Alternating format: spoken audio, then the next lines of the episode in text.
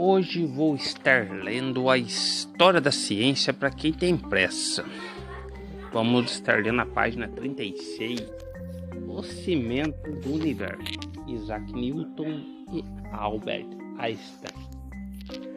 O físico e matemático britânico Isaac Newton apresentou a primeira explicação científica sobre a forma pela qual o universo é mantido fisicamente coeso.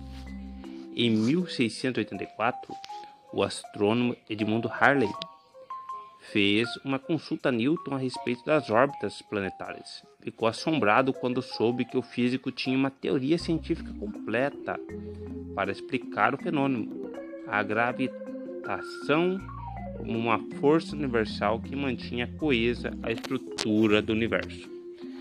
Newton demonstrou que essa mesma força, a gravidade, age tanto em pequenas quanto em grandes distâncias. Ela é capaz de atrair uma maçã para a Terra e manter os planetas girando em torno do Sol. Ele constatou também que, quanto mais matéria ou massa, mais força de atração um, ex um exerce sobre o outro. Newton explicou em 1687, um dos seus livros, o autor expunha os conceitos de gravitação universal e as leis do movimento, conceitos que se tornaram consagrados na visão científica da natureza do universo. Passaram-se 200 anos e apareceu Albert Einstein, físico de origem judaica, que aperfeiçoou a física de newtoniana transformando a compreensão dos conceitos do espaço, tempo e gravitação.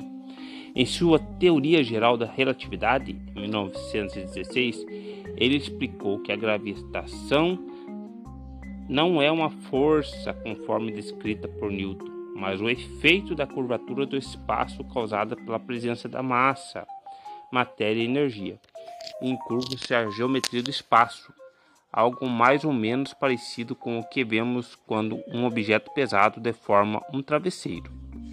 E esse é o efeito que chamamos de gravidade.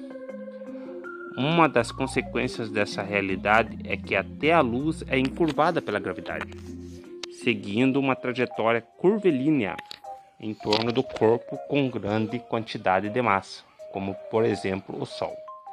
A teoria de Einstein foi confirmada em circunstâncias impressionantes durante um eclipse em 1909, quando o astrônomo britânico Arthur Edwin obteve provas de que a luz de uma estrela distante, posicionada atrás do Sol, quando observada da Terra, contornava uma estrela escurecida para alcançar o planeta finalizamos aqui essa leitura. Eu vou fazer umas leituras aleatórias desse livro, A História da Ciência para quem tem pressa. Muito obrigado, Valdriano.